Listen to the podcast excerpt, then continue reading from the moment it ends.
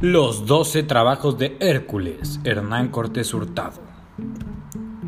Si pensamos en un héroe, seguro que uno de los primeros que se nos viene a la cabeza es Hércules. Así le conocían los romanos. Los griegos, en cambio, le llamaban Heracles. Era uno de los muchos hijos legítimos del dios Zeus. Por eso, la esposa de este, Hera, lo odiaba. Tan fuerte era ese dios que la diosa se las ingenió para que Hércules acabase con la vida de sus propios hijos. Para conseguir el perdón, fue hasta el oráculo de Delfos a consultar qué tendría que hacer. Su destino fue ser esclavo del rey Euristeo.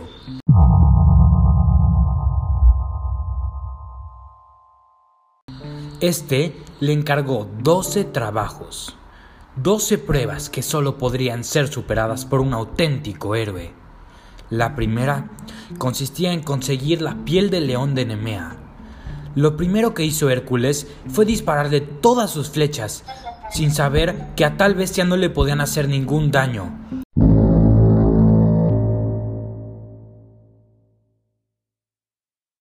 Después cogió su masa, pero tras darle al león un fuerte golpe, el arma se partió en dos.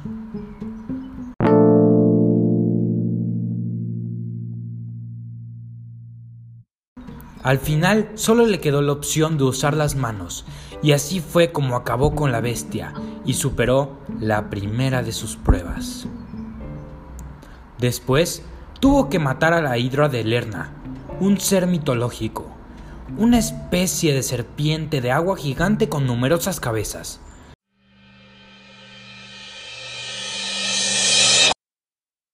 El problema era que, si se cortaba una cabeza, nacían otras dos.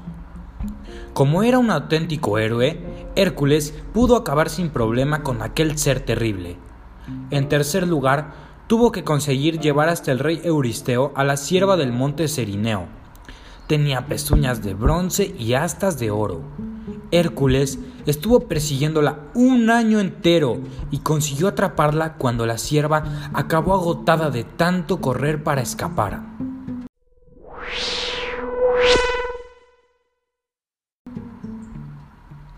Después tuvo que capturar al jabalí de Erimanto y en quinto lugar exterminar a los pájaros de la laguna Estinfalia tenían el pico y las alas de bronce y se alimentaban de carne humana. Para acabar con las aves, las espantó para que salieran de sus escondites.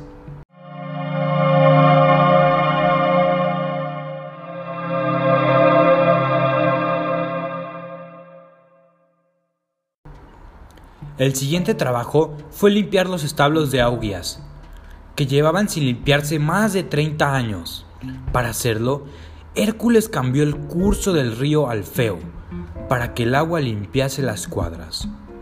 A la vista de que estaba superando todas las pruebas, el rey Euristeo envió a Hércules a capturar al toro de Creta. Como os imagináis, nuestro héroe también lo logró. El siguiente trabajo fue llevar hasta Tirinto las yeguas salvajes de Diomedes. Otro trabajo que Hércules tuvo que enfrentar fue ir al reino de las Amazonas y conseguir el cinturón de Hipólita, la reina. El décimo trabajo fue que le llevase los toros rojos de Gerión, custodiados por un perro de dos cabezas y una cola de serpiente. El undécimo trabajo fue coger manzanas del jardín de las Hespérides. Eran de oro y otorgaban a los dioses la eterna juventud.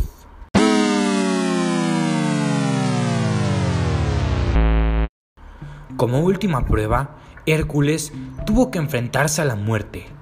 Para hacerlo, tuvo que vencer a Cerbero, un perro con tres cabezas y una cola de serpiente. Lo hizo sin arma alguna, solo con sus manos. Al final, el rey Euristeo, atemorizado y sorprendido de que Hércules hubiese superado todas las pruebas, le concedió su libertad.